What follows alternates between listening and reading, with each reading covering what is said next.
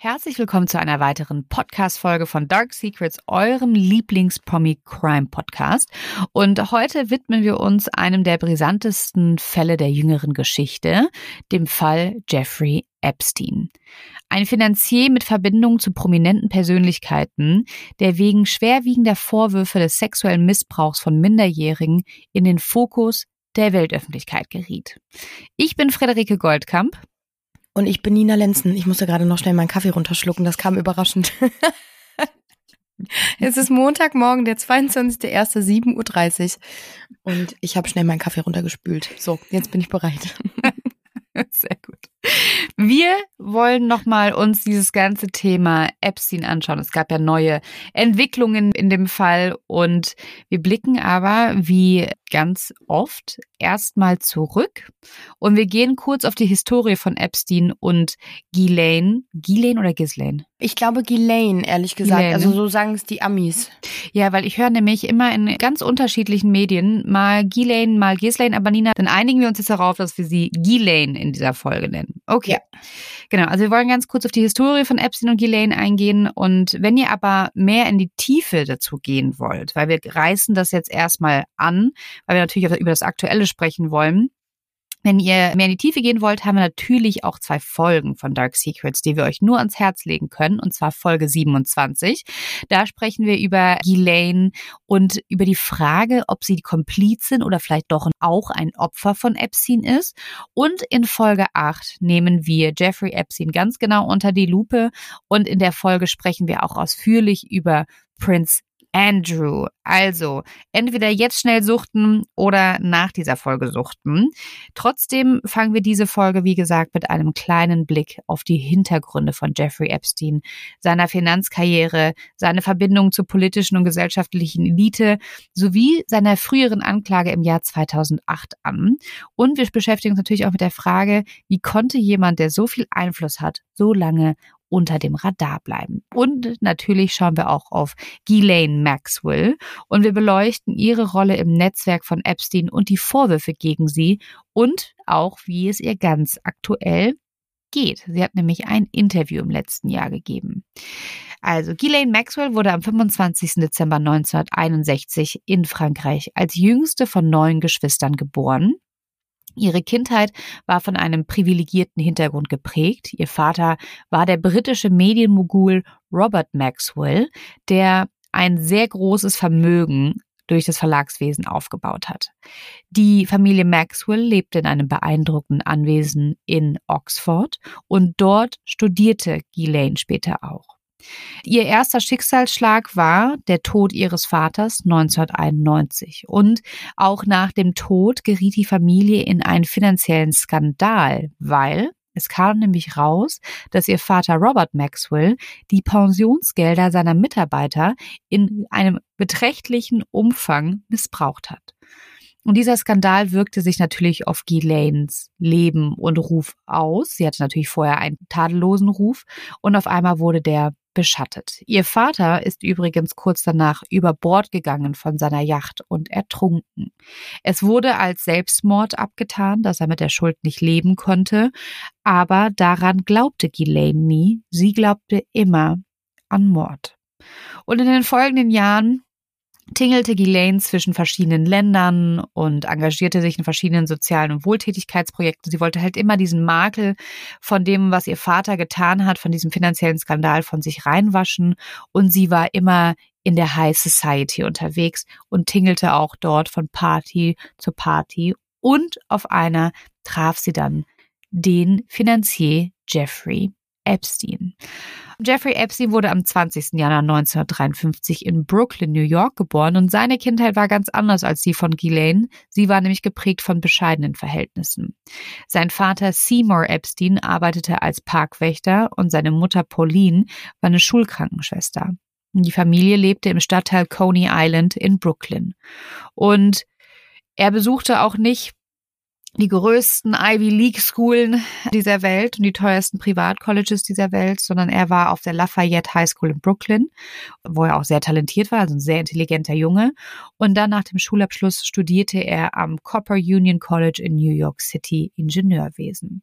Und später wechselte er dann und studierte Mathematik und dort machte er auch seinen Abschluss an der New York University und dann relativ schnell, ihr merkt, Jeffrey Epstein hatte einen Hang zu Zahlen, begann seine berufliche Laufbahn im Bereich der Finanzen und er arbeitete erstmal als Investmentbanker und später verwaltete er mit seiner eigenen Firma J. Epstein Co.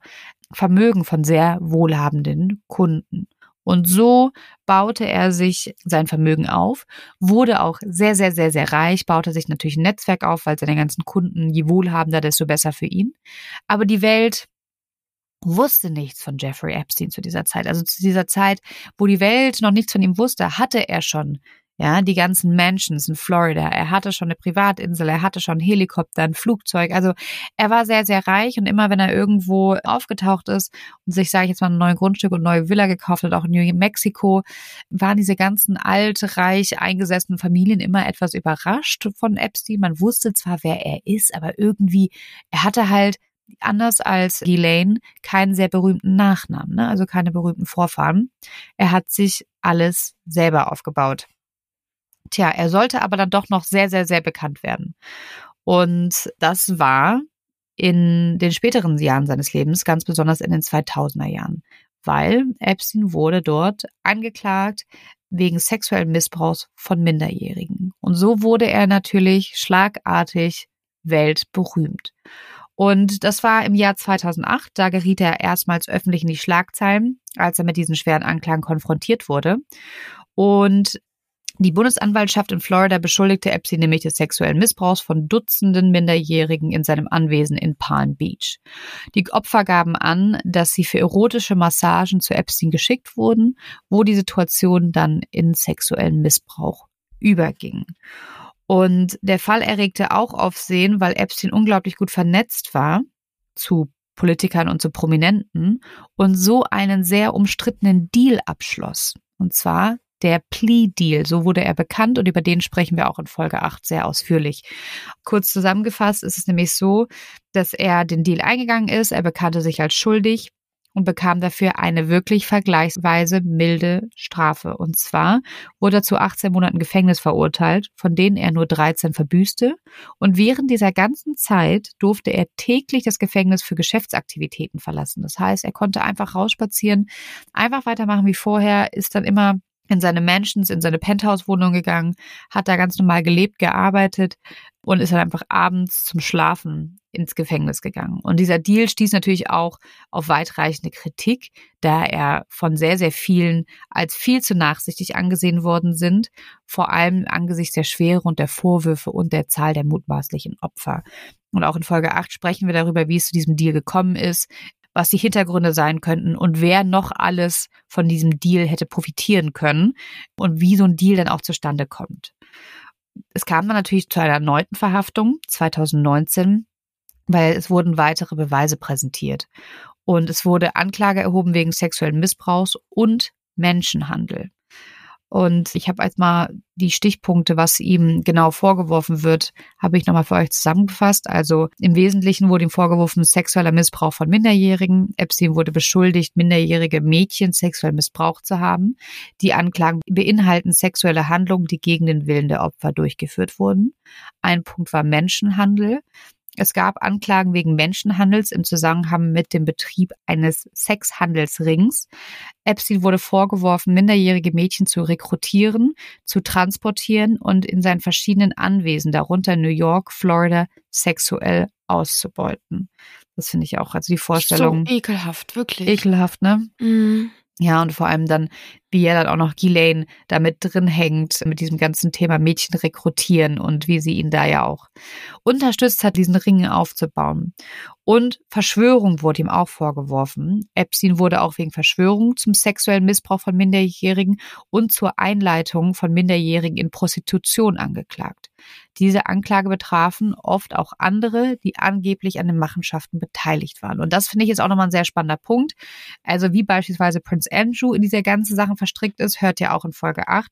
Und wir sprechen ja auch gleich nochmal mit der Nina ganz ausführlich darüber, wer alles in diesem Netz mit drin hängt, ja, also in diesem ganzen oh, wer da alles. So viele? Namen, wirklich. Es ist ja. so, so krass. Und das zeigt halt auch, jetzt nehme ich so ein bisschen schon mein Fazit ja. vorweg, aber es zeigt halt auch, wie einflussreich dieser Mensch war. Also wie, wie viele Kontakte der in jegliche Richtung einfach hatte und wie gut vernetzt er war mhm. und natürlich sicherlich auch das natürlich irgendwie Eindruck in erster Linie, aber natürlich auch einschüchternd das für die Mädchen war, wenn die dann mitbekommen haben, mit wem der eigentlich alles irgendwie befreundet oder ver verkontaktet ist, dieser Typ.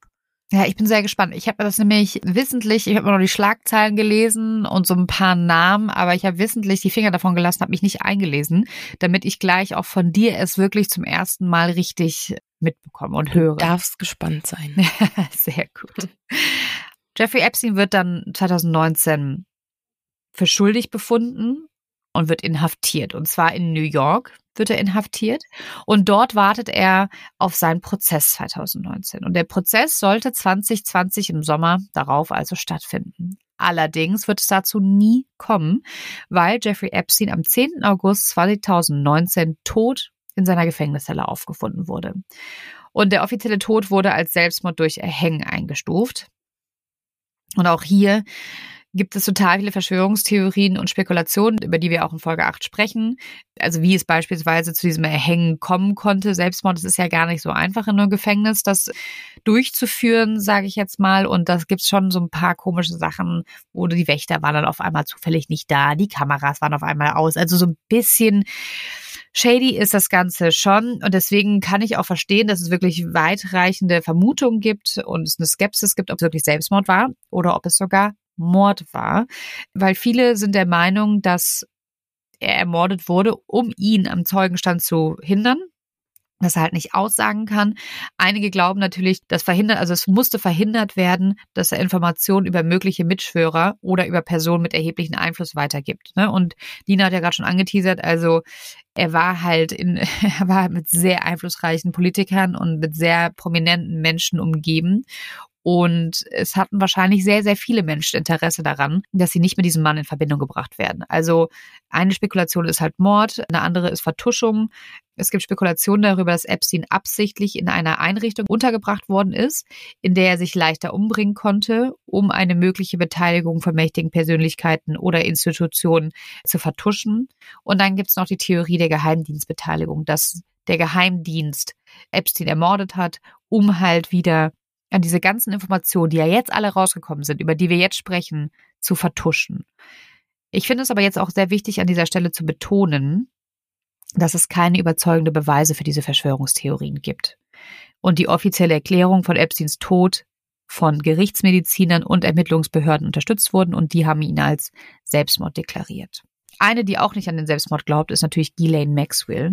Sie war natürlich die engste Vertraute von Epstein. Ich finde die Beziehung der beiden auch sehr, sehr spannend. Sie waren mal ein Paar. Ich glaube, sie war immer sehr in ihn verliebt. Er hat sie, glaube ich, irgendwann auch für seine Zwecke benutzt. Aber sie waren jetzt nicht für immer, also sie waren nicht in der ganzen Zeit ein Liebespaar. Sie waren irgendwie mehr wie Partner. Wie weißt du, wie ich das mhm, meine, diesen mm. Unterschied? Ja, weiß ich. Ich glaube, ich glaube, sie hatten nicht immer eine Sex, ich glaube, sie hatten mal eine sexuelle Beziehung, aber die war, glaube ich, nicht durchgehend. Ja, vor allem, wenn man sich überlegt, welches System die ja zusammen auch irgendwie sich aufgebaut mhm. haben, dass sie dann da immer die, die Mädchen rekrutiert haben soll für ihn und so. Ich glaube, da kannst du ja in, in gar keiner Hinsicht von einer normalen Beziehung zwischen den beiden sprechen. Also das war ja ganz absurd. Ja, total. Und ich glaube manchmal, dass sie boah, war sie blind oder ist sie auch einfach ein Monster? Das ist natürlich echt immer die große Frage. Die große Frage ist natürlich, ob das eine das andere überhaupt rechtfertigt oder ausschließt. Wahrscheinlich auch nicht. Also ich habe auch so ein Interview gesehen über Elaine, eine, eine Psychiaterin, die meinte, die Frau da können wir auch gleich nochmal kurz drüber sprechen, dass die keine Reue zeigt und dass die auch ganz, ganz abgezockt ist und mindestens genauso schlimm wie Epstein, wenn nicht sogar noch schlimmer. Weil sie mhm. auch wissentlich als Frau die Mädchen rekrutiert hat und sie ganz genau wusste, was mit diesen Mädchen passiert und was das auch mit denen macht. Ne? Hm. Nun, das ist eine interessante Frage, ne, was du sagst, ob die irgendwie so blind vor Liebe agiert mhm. hat und ihm das irgendwie recht machen wollte oder halt ja. oder es fing so an und und sie ist dann irgendwann, sag ich mal, abgestumpft. Ja. Aber egal was, also es ist alles schlimm, ne? Deswegen macht das eine oder das andere nicht besser, wie du sagst, aber es ist trotzdem, man fragt sich halt, was in so Menschen vor sich geht. Voll. Ja, das ist schon, ich finde, also ich kann es überhaupt nicht nachvollziehen, was in denen vorgeht und ich finde es auch boah, ich finde es ganz un, es ist nicht greifbar, ne? Und das werde ich auch gleich nochmal sagen, warum. Also sie hat ja ein Interview gegeben und da sprechen wir auch gleich nochmal drüber. Also Ghislaine war ja die engste Vertraute von Epstein und sie wurde dann ein Jahr nach seinem Tod 2020 verhaftet und auch angeklagt wegen Beihilfe zum sexuellen Missbrauch und Menschenhandels konfrontiert. Man muss natürlich auch sagen, dass Ghislaine in der Zeit auch abgehauen ist. Ne? Sie hat versucht zu fliehen, ist untergetaucht, wurde dann aber offensichtlich gefunden. Und sie soll Jeffrey Epstein bei der Rekrutierung und Ausbeutung von Mädchen unterstützt haben. Maxwell plädierte auf nicht schuldig und ihr Prozess begann 2021 am 29. November in New York. Und sie wurde mit sechs Anklagepunkten konfrontiert, darunter Beihilfe zum sexuellen Missbrauch von Minderjährigen und Menschenhandel. Und die Anklagepunkte erstrecken sich über einen Zeitraum von 1994 bis 2004. Und während des Prozesses präsentierten die Ankläger Zeugenaussagen von mehreren mutmaßlichen Opfern, die behaupteten, von Ghislaine rekrutiert und sexuell missbraucht worden zu sein. Also es reicht ja nicht nur, dass sie die Mädchen Epstein rangeführt haben, sondern sie hat auch mitgemacht, aktiv. Die Anklage argumentierte auch, dass Ghislaine eine Schlüsselrolle bei der Anwerbung von minderjährigen Mädchen für den verstorbenen Jeffrey Epstein gespielt habe. Und es gab Beweise dafür, und zwar waren das ja die Aussagen der Opfer. Es gab Dokumente und Aufzeichnungen, darunter Flugprotokolle, Tagebucheinträge, die die Bewegung von Epstein und Maxwell genau dokumentierten. Und diese Aufzeichnungen sollten die Anklagepunkte stützen und die Verwicklung von Maxwell in die Aktivitäten von Epstein belegen. So nach dem Motto, wenn sie halt mit auf diese Bunga Bunga Insel geflogen ist, wo, wo ne, Jeffrey Epstein hat ja eine Privatinsel, wo Sexpartys abgehalten worden sind, wo minderjährige Mädchen waren und minderjährige Mädchen missbraucht worden sind und sie war halt offensichtlich mit da, hat die Anklage gesagt, dann kann es nicht sein, dass du es nicht mitbekommen hast. Ne? Und es gab natürlich auch E-Mails und Kommunikation, die als Beweismittel präsentiert wurden, um die Beteiligung der Straftaten zu untermauern. Und am Ende des Tages, auch als Elaine gesagt hat, dass sie nicht schuldig ist, wird sie für schuldig befunden und wird zu einer Haftstrafe von 20 Jahren verurteilt. Und sie wurde in fünf von sechs Anklagepunkten für schuldig gesprochen und darunter auch für den Menschenhandel mit Minderjährigen zu Missbrauchszwecken. Das ist einfach, das muss man sich mal auf der Zunge zergehen lassen, was das, was das bedeutet. Menschenhandel mit Minderjährigen zu Missbrauchszwecken. Das ist, da wird dir, da wird einem schlecht. Also mir wird dabei schlecht, wenn ich darüber nachdenke, was dahinter steht. Hinter ja. diesen Worten. Ja, es ist vor allem dieses, also ich habe gestern in einem Artikel gelesen, dass sie teils zu Highschools gelaufen ist und da junge Mädchen rekrutiert hat. Und mhm. wenn du überlegst, wie jung man ist, wenn man auf der Highschool ist und wie leicht zu beeinflussen und wie, ich sage jetzt mal, formbar, ne? Also das mhm. ist jetzt so ein, mir fehlt der passendere Begriff, aber ihr wisst, was ich meine, mhm. wie leicht man so junge Mädchen halt eben irgendwie man ist ja vielleicht auch noch ein bisschen naiv in dem, in dem ja, Alter. Ja. Blauäugig läuft man durch die Gegend. Wenn du einer Frau, einer, sagen wir mal, 35-jährigen gestandenen Frau sagst, möchtest du ein bisschen Geld verdienen, ich hätte hier jemanden, der mit einer Massage, ne, kriegst du 100 Dollar, du musst einfach nur mal mitkommen. Ja, da würden wir wahrscheinlich sagen, entschuldige bitte, geh, ja.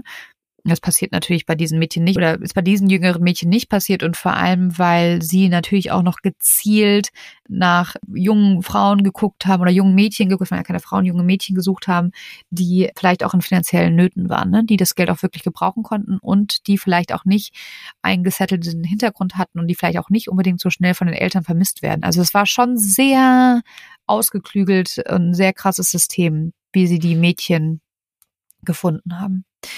Auf jeden Fall ist sie jetzt nicht mehr Ghislaine Maxwell, sondern sie ist jetzt Insassin 02879509 im Gefängnis in Tallahassee, Florida. Und ich habe es ja schon die ganze Zeit angeteasert und das Interview lässt mich nicht los. Ich habe mir das gestern angeschaut. Sie hat letztes Jahr ein wirklich, naja, seltsam fesselndes Interview aus dem Gefängnis gegeben. Und zwar hat sie, also die, die haben wohl die Möglichkeit, Videoanrufe zu machen für ihre Familien, um mit ihren Familien in Kontakt zu bleiben. Ghislaine hat das ausgenutzt und hat ein Fernsehinterview gegeben. Und das ist übrigens auch überhaupt nicht gut angekommen beim Gefängnis, als sie es rausbekommen haben. Sie ist danach erstmal in Einzelhaft gekommen, weil die gesagt haben, du nutzt das aus, um dich wieder in ein anderes Licht zu stellen, um dir Vorteile zu bekommen. Sie haben ihr vorgeworfen, Geld damit zu verdienen und sie hat natürlich alles denied. Sie hat gesagt, nein, ich habe damit keinen Cent verdient. Hat sie auch nicht. Und sie sagt auch, ich wollte mich dadurch auch nicht in ein besseres Licht stellen. Ich wollte einfach nur meine Seite erzählen. Und natürlich versucht sie dann irgendwie, sich als Unschuldslamm darzustellen, ja, wie sie dann da auch sitzt. Also sie sieht ja auch nicht gefährlich aus. Das ist ja auch mal so bekloppt, dass man denkt, dass solche Frauen gefährlich aussehen müssen. Aber sie sieht ja auch nicht unbedingt schlecht aus und dann sitzt da eine gut aussehende ältere Dame und soll diese ganzen Sachen gemacht haben. Dann kann die sich auch noch so gut ausdrücken und so gut und eloquent sprechen. Das, das, das, das passt irgendwie nie. Das ist unfassbar schwierig, finde ich, diese beiden Personas zusammenzubekommen. Und ich glaube, so geht's auch ganz vielen. Aber trotzdem, finde ich, hat sie, also sie hat so ein paar außergewöhnliche Behauptungen gemacht. Und man merkt halt schon, also sage ich, also genau, sie hat zum einen gesagt, dass Prince Andrew Opfer eines bösartigen Schwittels sei.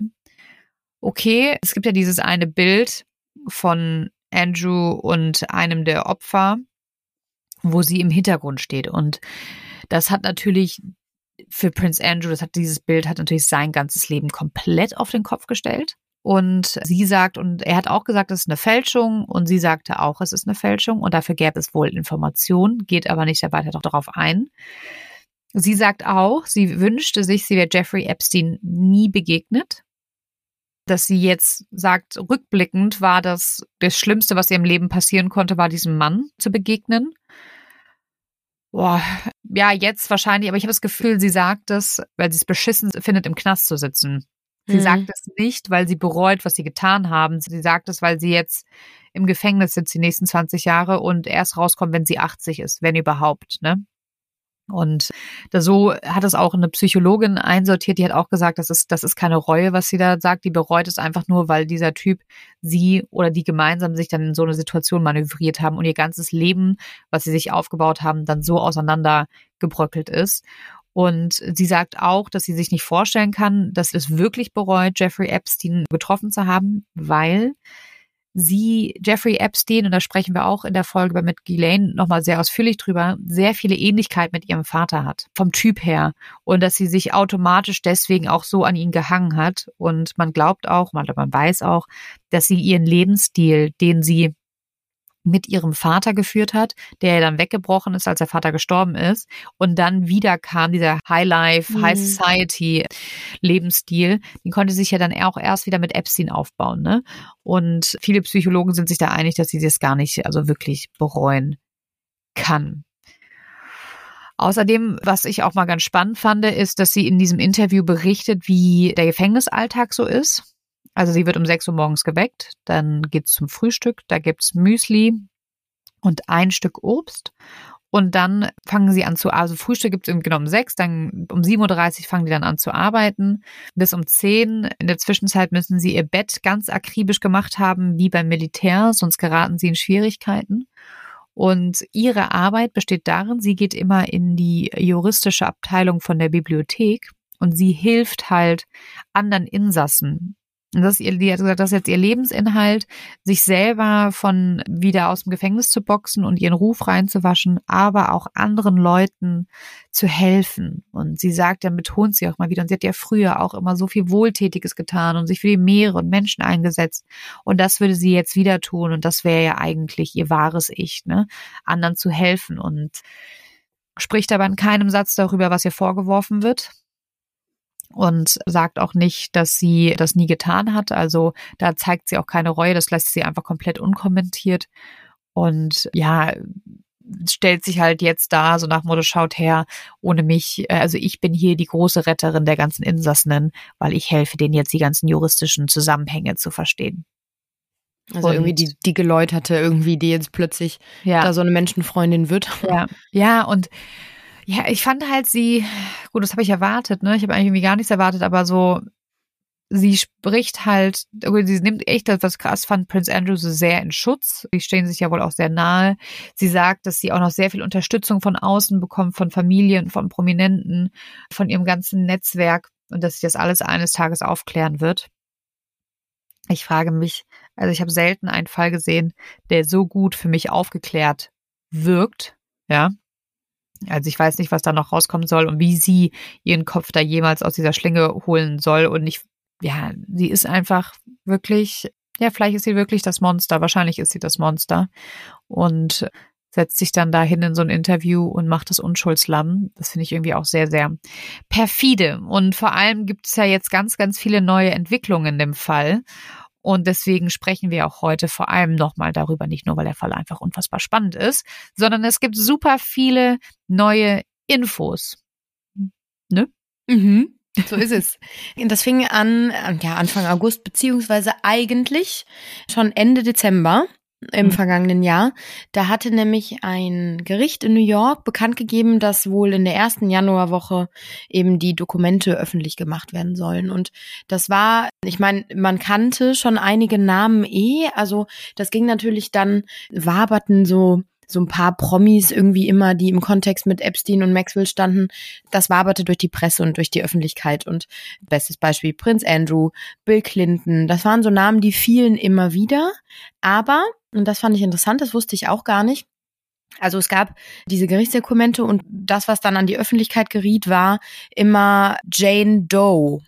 Also das sind die Namen, die sozusagen, das ist das amerikanische Synonym für unser deutsches Max Mustermann. Also das ist ein Platzhalter, das wusste ich ah. nämlich nicht. Und Jane Doe ist quasi Max Mustermann und das wird einfach eingesetzt, wenn, wenn halt eben der Name nicht genannt werden darf. Und so Jane in diesen, in diesen Dokumenten, die dann äh, rauskamen oder das, was nach draußen kommuniziert wurde, war einfach Jane Doe und dann mehrere Nummern hintereinander. Also keine Ahnung, Jane Doe 16, 17, 18. Es gibt unzählige. So. Und eine Richterin in New York hatte eben jetzt begründet, es gäbe keine rechtliche Grundlage dafür, diese Namen weiter unter Verschluss zu halten, eben weil so viele schon an die Öffentlichkeit geraten sind. Und mhm. also da, da stehen Betroffene, beziehungsweise es ist ganz, ganz wichtig, das nochmal zu betonen, es sind nicht nur die Menschen, die auf diesen, auf diesen Listen in diesen Dokumenten stehen, sind nicht nur Leute, die irgendwie diesen Machtmissbrauch zusammen mit Epstein betrieben haben, sondern auch Mitarbeiter, Betroffene, Verwandte von Opfern. Ne? Also das ist dann wichtig, das im Hinterkopf zu halten, dass nicht jeder Mensch, der da jetzt mit draufsteht, automatisch genau das gemacht hat, was Epstein und Maxwell gemacht haben sollen. So, es sind um die 175 Namen. Also im Internet steht immer was zwischen 175 und 180. Und diese Dokumente, die jetzt nach und nach peu à peu an die Öffentlichkeit kommen, also heute wird auch noch mal was entschieden. Nämlich es gibt zwei Namen, die irgendwie noch unter Verschluss gehalten wurden. Einmal, weil ein Anwalt eines Namens direkt Einspruch erhoben hat. Und das wird jetzt gerade geprüft. Dieser Anwalt hat bis heute Zeit und es ist dadurch, dass wir jetzt halt den 22.01. 8 Uhr morgens unserer Zeit haben. Amerika schläft noch. Das passiert halt jetzt alles im Laufe des Tages. Da werden wir euch dann bei Instagram updaten. Der hat bis heute Zeit, eben seine Gründe vorzulegen und dann wird die Richterin entscheiden mhm. ob sie den Namen veröffentlichen oder ob der veröffentlicht wird oder nicht. Und ein anderer wird unter Verschluss gehalten. Da hatte die Richterin schon begründet, dass es ein mutmaßliches minderjähriges Opfer ist, was bis jetzt seine Privatsphäre eingehalten hat und gar nicht an die Öffentlichkeit getreten ist mit diesem Fall. Und das möchte sie natürlich weiter schützen für diese Person. So, diese ganzen Dokumente, die stammen alle aus dem Zivilprozess zwischen Virginia Jeffrey beziehungsweise ehemals Roberts und äh, Ghislaine Maxwell. Virginia, ich nenne sie jetzt nur noch Virginia, hatte nämlich 2015 gegen Maxwell eine Klage eingereicht. Sie ist so das, ich nenne es jetzt mal prominenteste Opfer, die immer wieder genannt wird, die immer wieder zu sehen ist und die sich auch getraut hat, sich öffentlich zu wehren und wirklich da gegen vorzugehen. Und sie ist nämlich auch die, die auf diesem Bild mit Prince Andrew ist. Ne? Also da erinnern wir uns ja dran aus all den anderen Folgen. So. Also, es bleibt weiter spannend. Es kommt immer mehr irgendwie zum Vorschein und wir beobachten jetzt mal das, was bis jetzt sozusagen bekannt ist. Ich habe mir jetzt diese Listen beziehungsweise äh, diese Dokumente, die, die kann man teils einsehen. Also es gibt eine Seite, die heißt courtlistener.com. Da kann man, wenn man ein bisschen sucht, diese Liste finden. Als die aufgetaucht ist oder der erste Tag, wo sie dann eben online war, ist die Seite erstmal komplett zusammengebrochen, weil natürlich irgendwie sowohl internationale als auch nationale Presse da sofort drauf zugreifen wollte, aber natürlich auch Leute, die sich einfach dafür interessiert haben, um zu gucken, was für Namen da draufstehen. Und ich habe mir die Liste jetzt mal genauer angeguckt und so ein paar Namen rausgepickt. Wie gesagt, ganz, ganz wichtig, es sind Opfer, Mitarbeiter, Geschäftspartner, mutmaßliche Komplizen. Also es sind alles einfach Namen, die während den Zeugenaussagen eben während dieses Zivilprozesses genannt wurden. Wir fangen an mit Richard Branson. Das ist der Chef der Virgin Group. Ihr kennt ihn wahrscheinlich alle vom Sehen. Ist ein sehr, sehr einflussreicher Mensch. Er hat auch den Weltraumkonzern Virgin Atlantic. Also ähnlich wie Epstein, sehr gut vernetzt. Auch irgendwie ein ähnlicher Typ, wenn man sich die so optisch anguckt. Und ja, also ein ähnliches Kaliber. Britischer Unternehmer. Er soll auf Videoaufnahmen zu sehen sein, die Epstein angeblich von seinen Gästen hatte machen lassen. Da komme ich später nochmal drauf zu sprechen. Es gibt nämlich eine Zeugin, die sagt, dass es Videomaterial gibt und dass Epstein jeden seiner Gäste gefilmt hat beim Sex. Mutmaßlich, um sie später auch erpressen zu können, falls es sein muss. Ja. Ein weiterer Name, der auftauchte oder auftaucht, ist Michael Jackson. Äh, übrigens auch eine Folge wert. da müssen wir uns jetzt mal rantrauen, Fredi. Ich glaube er, auch. Ja. Er soll Gast auf Epsteins Anwesen in Florida gewesen sein. Er kommt allerdings nur am Rande einer Aussage von Johanna, boah, ich hoffe, ich spreche den Namen richtig aus, Seuberg vor. Da gehe ich auch später nochmal drauf ein, wer diese Person ist. Sie wird nämlich gefragt, ob sie jemals Prominente in Epsteins Gesellschaft kennengelernt habe. Und da antwortet sie, ich traf Michael Jackson in Jeffrey Epsteins Haus in Palm Beach. Massiert oder irgendwelche sexuellen Handlungen sollen aber nicht vorgekommen sein. Nächster Name, der irgendwie auch nicht wirklich verwunderlich ist, ist Donald Trump. also wenn ihr mich fragt, nicht verwunderlich. Irgendwie kann man sich das einfach auch irgendwie vorstellen. Allerdings findet man seinen Namen nur im Kontext der Befragung einer Zeugin, die angab, zu Trump niemals sexuellen Kontakt gehabt zu haben. So. Also das ist so das, was, was man immer weiß, ne? Das, das, das mhm. ähm, von diesen Menschen, die da mit draufstehen. Bill Clinton, das hatte ich ja eben schon erwähnt und das war ein Name, der schon die ganze Zeit durch, durch die Menge quasi waberte. Der einzige Präsident der USA, ich habe nochmal geguckt, von wann bis wann er Präsident war, weil ich das nicht mehr im Kopf hatte, von 1993 bis 2001, also echt eine lange Zeit. Sein Name steht dutzende Male auf der Liste. Für viele auch keine Überraschung, denn er galt seit den 1990ern als sehr enger Freund Epsteins. Er war sehr oft mit ihm unterwegs, soll auch auf dieser Insel gewesen sein in der Karibik, wo eben diese Partys gefeiert wurden. Er ist mit ihm in dem Privatjet, in diesem Lolita Express, wie er ja genannt wird, geflogen. Und das waren alles Dinge, die man auch belegen konnte natürlich. Also ja. diese, pa diese Papiere sind dann, die sagen, die waren da, aber die sagen nicht, die haben da mitgemacht. Genau. Ne? Das sind dann immer, also sagen wir jetzt mal Zeugenaussage von Virginia Jeffrey, die halt eben sagt, ja, ich war auf dieser Insel und da war auch Bill Clinton. Ne? So. Okay, aber die Wahrscheinlichkeit, dass sie dann nicht mitgemacht haben, ist ja dann auch ja, unwahrscheinlich. Also es ist schon wahrscheinlich, dass sie dann da irgendwas mitbekommen haben und äh, dann da auch mitgefeiert haben, nenne ich das jetzt mal. Zumal Virginia in einer Aussage auch gesagt hat, dass in jedem Anwesen, in jedem Haus von Epstein irgendwie Fotos rumstanden. Es gab wohl einen Raum, den hat er das Verlies genannt. Da waren Riesenfotos von ihr und einer anderen Frau bei sexuellen Handlungen zu sehen. Und das waren, also er hat da keinen Hehl draus gemacht und sie kann sich eben, sagt sie, nicht vorstellen, dass die Leute, die bei ihm zu Gast waren, nichts davon mitbekommen haben. So, ne? Also klar, natürlich kann man sagen, er hat, bevor er da irgendwelche Partys geschmissen hat mit einflussreichen Leuten, dass er die Bilder irgendwie hat wegräumen lassen. Aber, also, ne? Ja, Muss jetzt nicht irgendwie, ich glaube, das, das ist alles irgendwie Quatsch. Also, dass der da irgendwie noch, ein, noch einen Aufräumtrupp irgendwie durch den Raum schickt und alle, alle Fotos hat wegmachen lassen und die feiern da seriöse Partys, kann man sich irgendwie alles nicht vorstellen. Das stimmt. Bill Clinton hat aber damals schon, als sein Name dann das erste Mal im Kontext mit äh, Jeffrey Epstein irgendwie natürlich jetzt ähm, nicht so glorreich stattgefunden hat, direkt behauptet, dass er von den Machenschaften Epsteins nichts gewusst habe. Also er hat jetzt nicht bestritten, dass er irgendwie mit ihm Kontakt hatte und dass er auch auf dieser Insel war und mit ihm in diesem Lolita Express geflogen ist oder in dem Privatjet.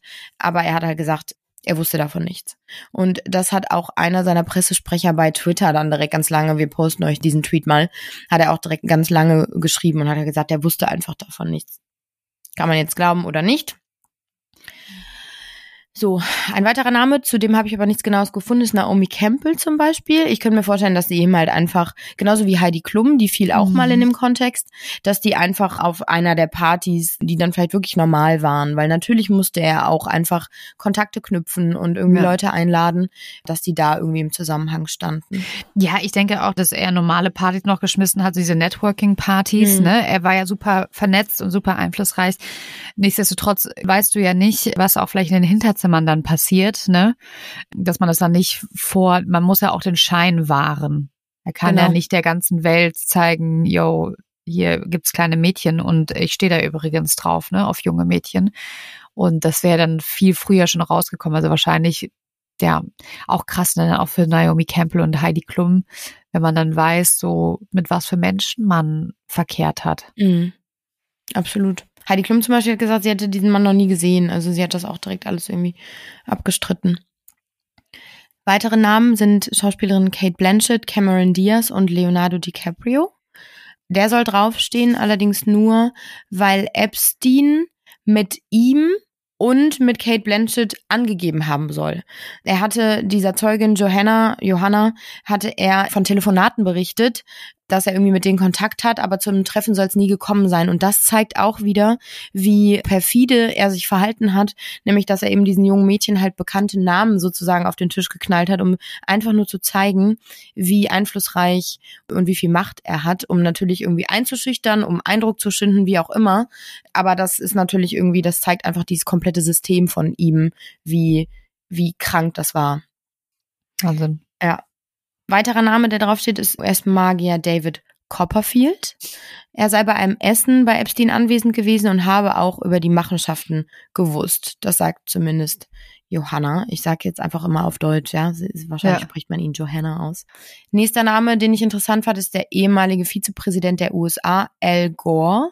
Eigentlich ein richtiger Gutmensch. Also ich kannte den vorher immer nur als Nobelpreisträger. Ich weiß nicht, ob ihr den Film in Unconvenient Truth gesehen habt. Der ist schon ein bisschen, bisschen älter. Also er war einer der ersten, der irgendwie auch auf den Klimawandel aufmerksam gemacht hat, eben mit diesem Film. Also eigentlich gute, gute Taten, sag ich mal. Aber auch er soll auf der Liste stehen. In welchem Zusammenhang ist allerdings bis heute nicht bekannt. Also wahrscheinlich auch auf irgendwelchen Veranstaltungen. An. Ja, der hat ja wahrscheinlich auch, wenn er so viele Gelder hat und so viele einflussreiche Leute, ne? Ich will nicht wissen, wie viele Benefizveranstaltungen die gemacht haben. Oder auch das Thema Elaine setzt sich für die Meere ein, ja? Der hat ja riesige Galas geschmissen um Spendengelder für die Rettung der Meere und dann war bestimmt der El Gore irgendwie mit dabei. Also ne, ich glaube, dass es auch diese Zusammenhänge dann Absolut. wahrscheinlich, dass ja. er dann so auf die Liste gekommen ist. Mhm. Stephen Hawking, der britische Astrophysiker, der 2018 starb, auch er soll auf einer der Partys gewesen sein und die Inseln besucht haben oder die Insel besucht haben. Mm, dann sind noch weitere Namen, so wie zum Beispiel der Star Wars-Schöpfer George Lucas. Er war auf den Partys auch anwesend. Wir haben den Mitgründer von Google. Er soll auf, den, auf der karibischen Insel gewesen sein. Kevin Spacey, sehr interessant. Der Name taucht auch auf. Warum genau, weiß man bisher allerdings noch nicht. Bruce Willis taucht auch auf, der Name. Man weiß da aber auch nichts Genaues. Und natürlich Prince Andrew. Der Name fällt natürlich auch ganz oft, einfach weil Virginias Zeugenaussagen natürlich da den Hauptteil ausgemacht haben. Und wir wissen, das habe ich ja eben schon gesagt, es gibt dieses bekannte Foto von den beiden, es ist undatiert. Prince Andrew steht neben Virginia, hält den Arm um ihre Taille, beide lächeln in die Kamera und im Hintergrund sieht man Ghislaine, das wo sie sagt, also wo Ghislaine sagt, das sei eine Fälschung. Virginia sagt, und das kann man jetzt auch sozusagen, also das auch an die Öffentlichkeit geraten, so einzelne Details aus ihren Aussagen, dass sie eben zu dieser Zeit, als sie damals auf Prince Andrew traf, minderjährig gewesen sei. Ihr wurden wohl 10.000 bis 15.000 Dollar gezahlt dafür, dass sie mit Prince Andrew Sex haben soll. Dieser bestreitet, das haben wir ja auch schon alles erörtert in den älteren Folgen, bestreitet die Anschuldigung bis heute und sagt, und das finde ich so geil, sagt, er habe sie nie getroffen. also er sagt wirklich, ich habe diese Frau nie getroffen. Es gibt aber dieses Foto, gut klar, wenn es eine Fälschung ist, dann kann es ja wirklich sein, dass er sie nie getroffen hat, aber es ist alles irgendwie etwas eigenartig und in diesem Zuge habe ich mich dann auch nochmal an das Interview mit der BBC erinnert, was er dann gegeben hat, um sich sozusagen zu befreien, aber das ist halt sowas von dermaßen in die Hose gegangen ja. und war für den Palast sicherlich auch irgendwie eine riesige Katastrophe. Und das finde ich witzig, habe ich gelesen. Es gibt wohl Gerüchte, dass Netflix und Amazon dieses Interview, dieses katastrophale Interview als Film verfilmen wollen. Also dass man sich das dann sozusagen mit sehr prominenten Namen, die habe ich jetzt gerade vergessen, in, in den Hauptrollen. Also einmal äh, einer ist die BBC-Moderatorin, einer ist Prince Andrew und dazu soll es wohl einen Film geben auf Geil. den Plattformen. Mhm. Ich kann mir vorstellen, das wird gut. Ja, glaube ich auch, dass das spannend wird. Sehr spannend. Ja. Und was dazu noch kam, ist eben diese Johanna, die ihm auch nochmal vorgeworfen hat, dass sie sexuell belästigt worden ist von ihm. Da war sie allerdings schon 21. Ich finde, das macht die Sache nicht besser, aber sie war halt eben gesetzlich nicht mehr minderjährig. So. Was vielleicht wichtig ist, nochmal zu erwähnen, dass es da auch eine Anklage gab für Virginia, das war 2021. Die beiden haben sich, also Prince Andrew und sie, haben sich aber 2022 dann außergerichtlich geeinigt. Er soll ihr mehrere Millionen Pfund gezahlt haben. Die genaue Summe ist nicht bekannt. Und ich habe mich dann gefragt, also ich meine, dieser Name Prince Andrew, der, der ging ja schon von Anfang an durch die Öffentlichkeit und das war schon irgendwie eine Katastrophe für den Palast. Aber jetzt kommt das alles nochmal so hoch irgendwie. Also klar, man ist nicht mehr überrascht und man denkt sich so, ja klar, wusste man schon. Aber wenn man dann so einzelne Details irgendwie hört und mitbekommt, ist das sicherlich, also ist das für uns natürlich total krass, für den Palast aber natürlich auch. Und da habe ich mich gefragt, irgendwie, was, was passiert da wohl jetzt? Und sehr wahrscheinlich ist es so, also klar, man wird jetzt irgendwie nochmal zurückerinnert und alles kommt wieder irgendwie hoch.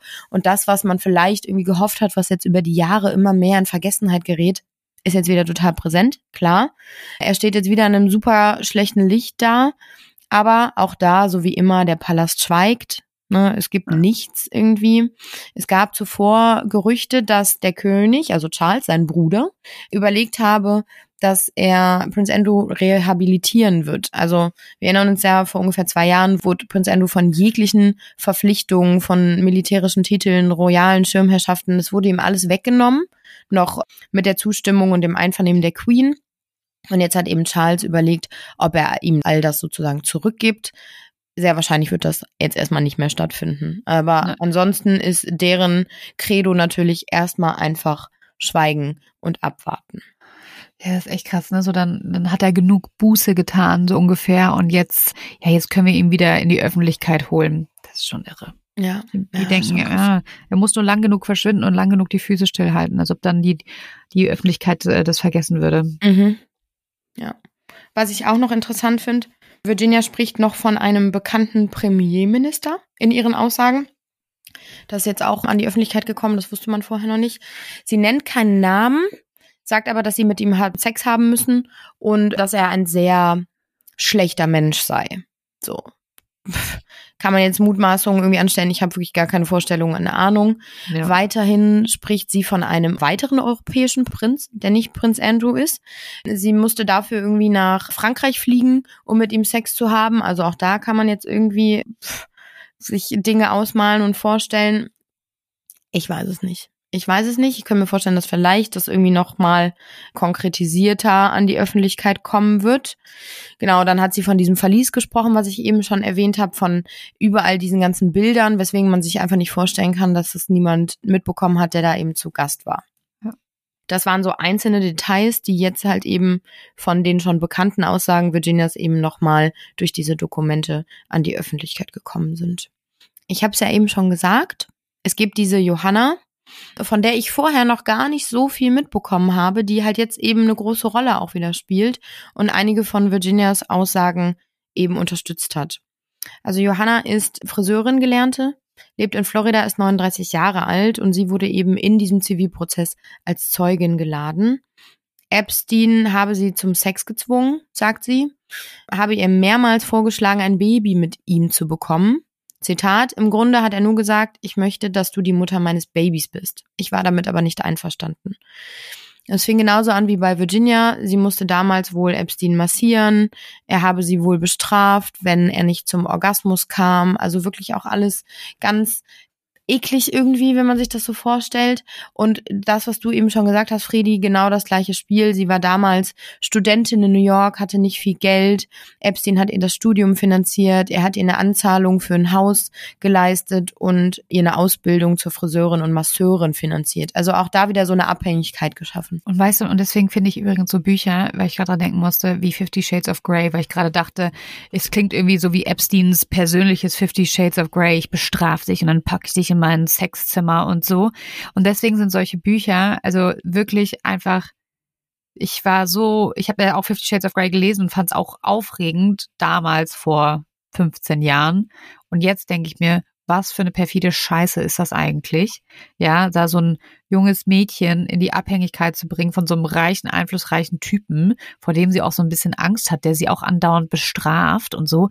Also das ist, ich glaube, dass solche ich habe manchmal das Gefühl, das ist ja auch in Ordnung, wenn man auf äh, harten Sex, ich meine, da haben wir auch schon häufiger darüber gesprochen, das ist ja alles in Ordnung, aber ich habe manchmal das Gefühl, dass solche Bücher und solche Fantasien dadurch, dass es auf einmal dann in der Öffentlichkeit okay war, klar, es ist jetzt super, oh Gott, es ist jetzt sehr weit hergeholt. Aber ich, ich lasse euch einfach mal meinen Gedanken teilhaben.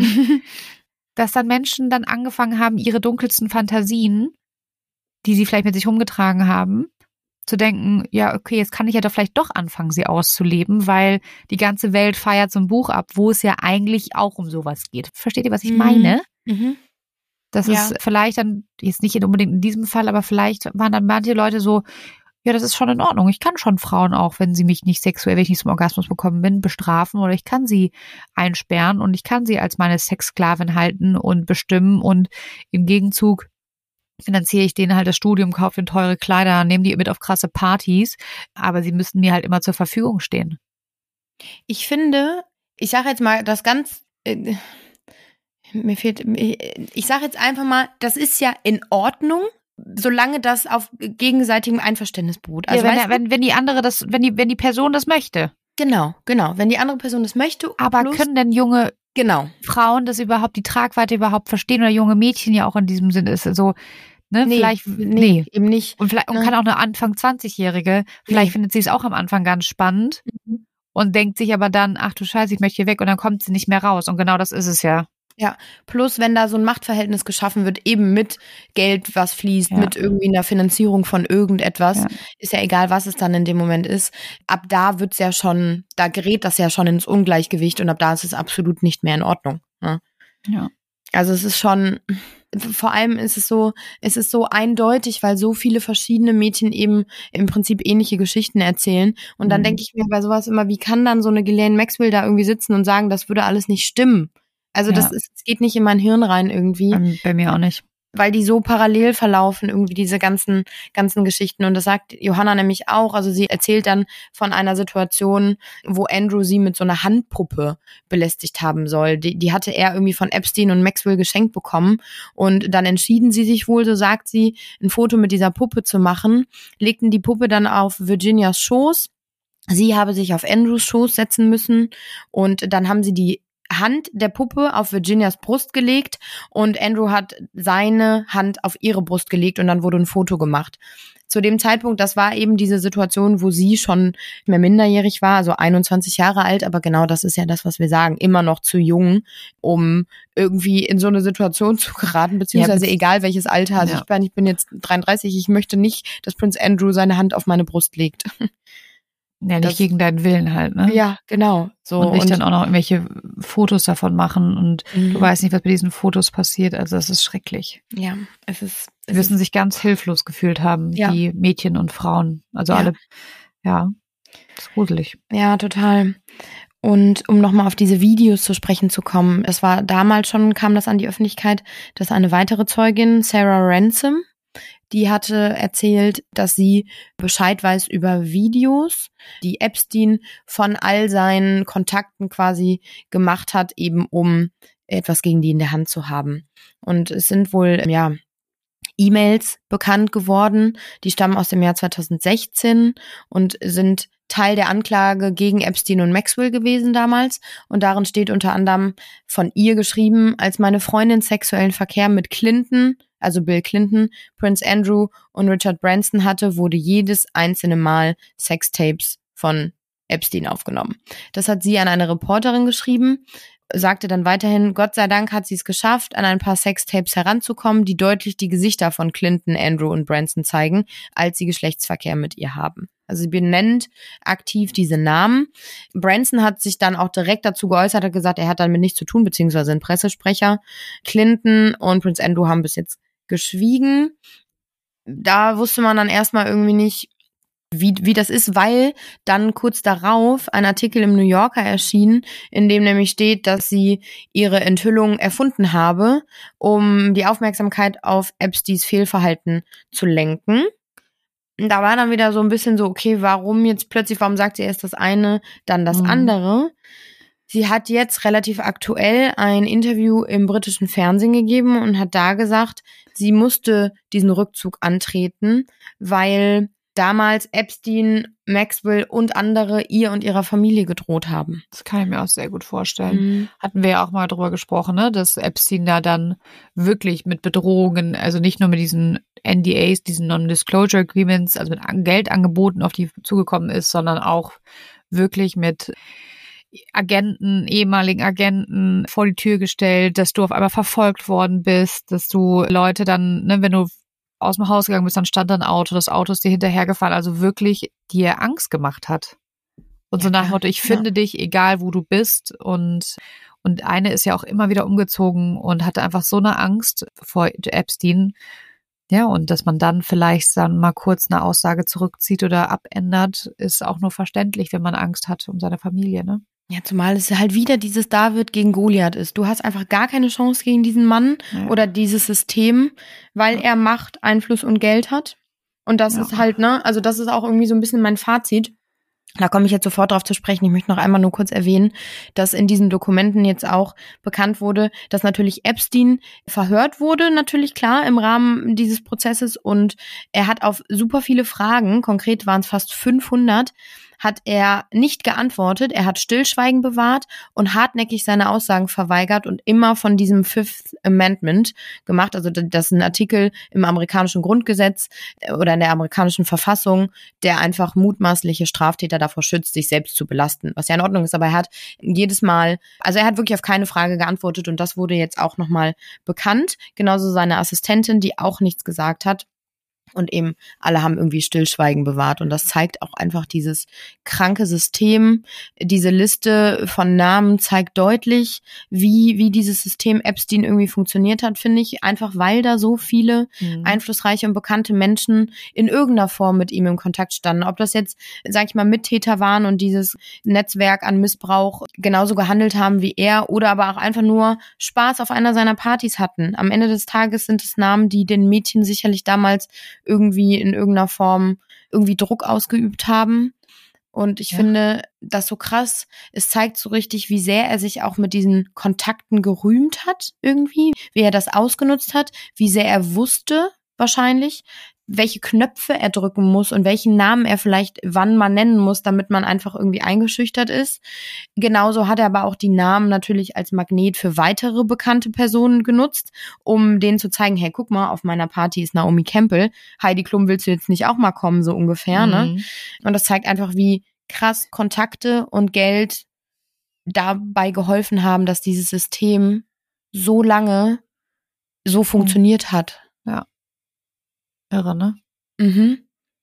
Also, also, weißt du, das waren ja nicht irgendwie nur ein paar Monate, nee, die da also irgendwie, also, sondern ja, Jahre, Jahrzehnte. Ja, ja, also, also Ghislaine war ja, oder Ghislaine, ich sag mal Ghislaine, Ghislaine, äh, 1994 bis 2004, ne? Und da willst du ja nicht wissen, was davor und danach noch passiert ist. Also zehn Jahre mindestens.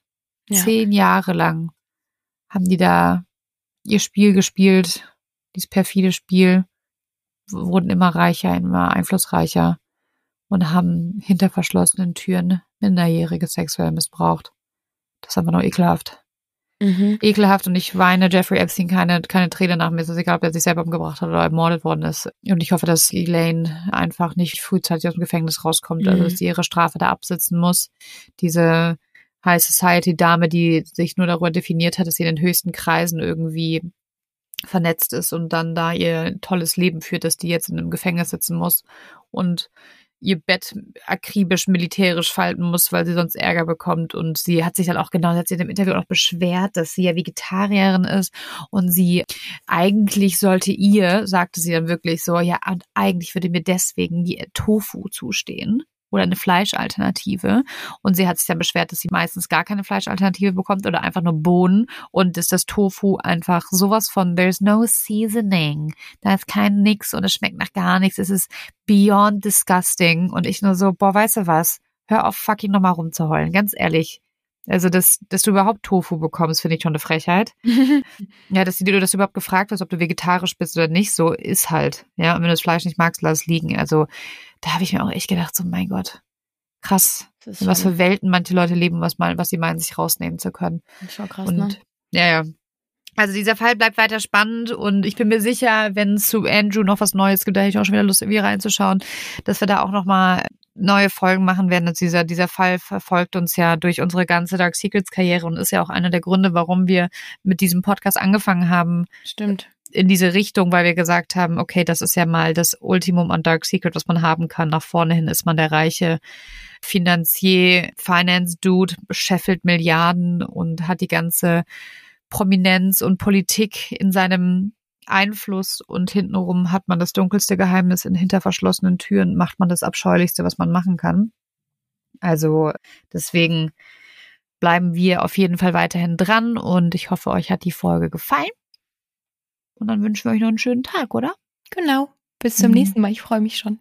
Ich mich auch. Fühlt euch am Abend. Ciao.